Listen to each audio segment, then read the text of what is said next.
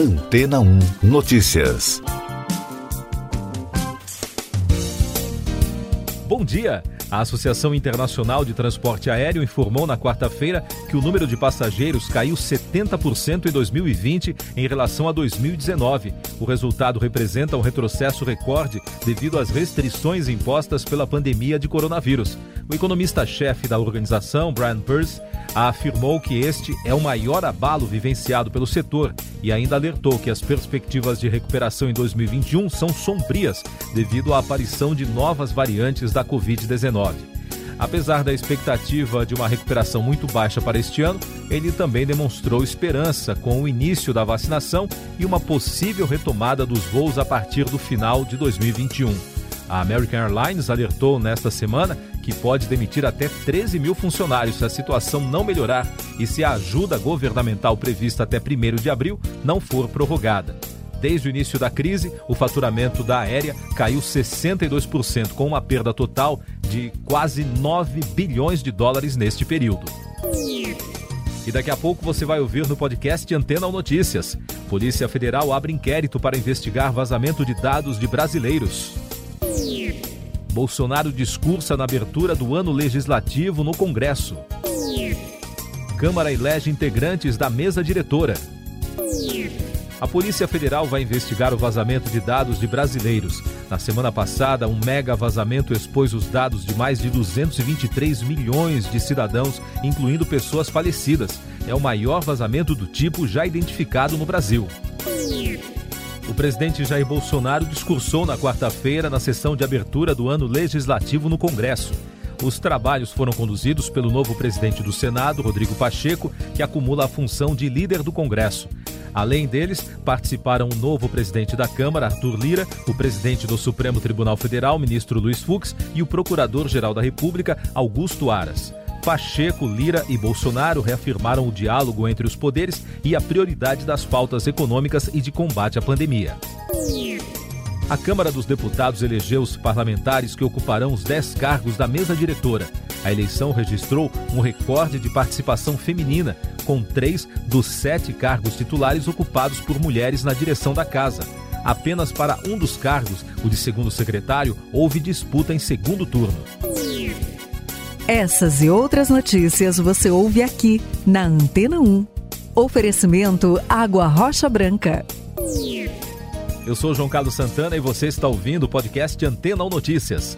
A Agência Nacional de Vigilância Sanitária retirou a obrigatoriedade de estudos de fase 3 no Brasil para o uso emergencial das vacinas contra a Covid-19.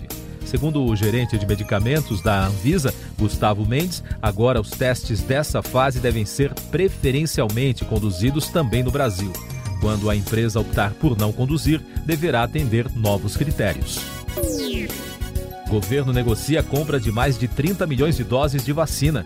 O Ministério da Saúde vai se reunir na próxima semana com o Instituto Russo Gamaleya, fabricante do imunizante Sputnik V, e com o laboratório indiano Bharat Biotech da vacina Covaxin, para negociar a compra de mais de 30 milhões de doses dos imunizantes contra a Covid-19. Mais notícias do Brasil no podcast Antena ou Notícias. A força-tarefa da Operação Lava Jato do Paraná chegou ao fim na última segunda-feira, dia 1. O anúncio oficial foi feito pelo grupo de procuradores que fizeram parte das operações desde 2014. Apesar do encerramento anunciado, alguns de seus ex-integrantes migraram para o Grupo de Atuação Especial de Combate ao Crime Organizado, o GAECO, do Ministério Público Federal. O PTB protocolou um novo pedido de impeachment do ministro Alexandre de Moraes, do STF. A denúncia afirma que Moraes teria exercido atividade político-partidária enquanto ocupa o cargo no tribunal, ao ter se reunido em agosto do último ano com o senador Davi Alcolumbre e o deputado Rodrigo Maia, à época presidentes do Senado e da Câmara. Trump é acusado de traição no processo de impeachment. Os acusadores do ex-presidente americano Donald Trump na ação de impedimento no Senado dos Estados Unidos afirmaram que o político cometeu uma traição de proporções históricas na invasão do Capitólio e apresentaram na quarta-feira a acusação de incitação à insurreição contra o governo, no segundo julgamento político do ex-presidente agendado para a próxima semana. Em mais uma derrota para Trump, a Corte Internacional de Justiça da Organização das Nações Unidas declarou-se competente para julgar um processo do Irã que pede o cancelamento das sanções do ex-presidente contra o país. No processo apresentado em 2018, Teherã alega que Washington violou um tratado de amizade entre os dois países assinado em 1955. De volta com as notícias nacionais, os estados brasileiros registraram uma perda de 34 bilhões e 600 milhões de reais em arrecadação própria em 2020, em comparação ao ano anterior. Ao todo, 18 estados, além do Distrito Federal, tiveram uma receita com impostos, taxas e contribuições de 571 bilhões e 600 milhões de reais entre janeiro e dezembro do ano passado, contra 537 bilhões de 2019, ou seja, uma queda de 6%. Governo de São Paulo anuncia pacote de ajuda ao comércio. O governador João Dória anunciou que o governo do estado vai implementar uma série de medidas para os setores de eventos, turismo, comércio e gastronomia afetados pela quarentena imposta pela pandemia de Covid-19. Dória também anunciou na quarta-feira o fim do decreto que colocava todo o estado na fase mais restritiva do Plano São Paulo aos fins de semana e feriados. Um acordo entre a Vale e o governo de Minas Gerais para reparar os danos provocados pela tragédia de Brumadinho que aconteceu em janeiro de 2019 deve ser assinado nesta quinta-feira. O governo mineiro, o Ministério Público Estadual e Federal, a Defensoria de Minas e a companhia já confirmaram a assinatura do acordo que deve ultrapassar 37 bilhões de reais. Um juiz de primeira instância do Maranhão determinou a suspensão do fechamento de 361 agências do Banco do Brasil como parte do plano de reestruturação da instituição. A decisão liminar do juiz Douglas de Mello, a princípio, vale para todo o período em que perdurarem as medidas de enfrentamento da Covid-19. A determinação atende a um pedido do Sindicato dos Bancários.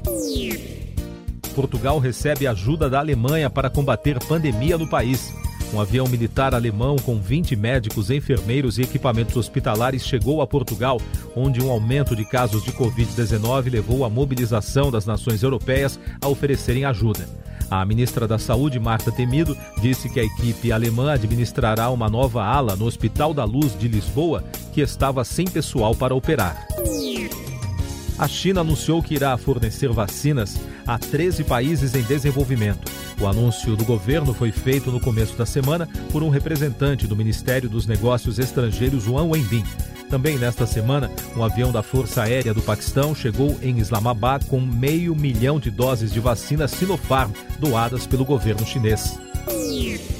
A versão digital do evento Youth 20, que reúne delegados da União Europeia e dos 19 países com as maiores economias do mundo, vai dar espaço para jovens brasileiros representarem o país no debate de temas como inovação, inclusão, digitalização, entre outras temáticas internacionais.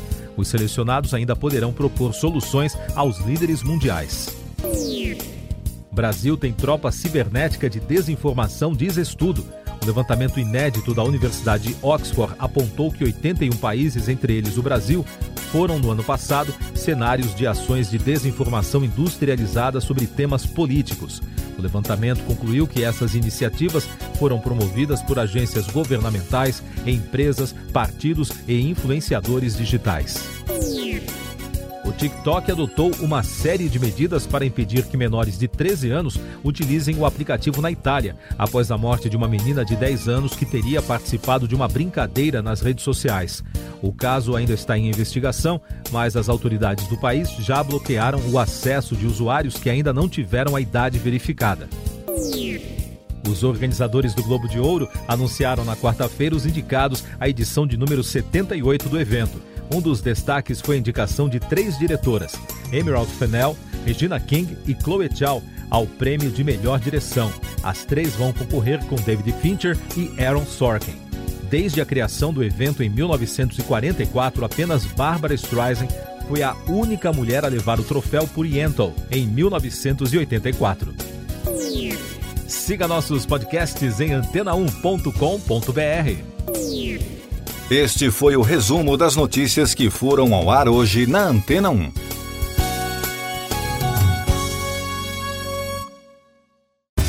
Depois de tanto conteúdo legal, que tal se hidratar com água rocha branca? O consumo regular de água durante o dia traz benefícios para a saúde, como, por exemplo, manter a pele bonita e hidratada. Rocha Branca, da fonte direto para sua casa.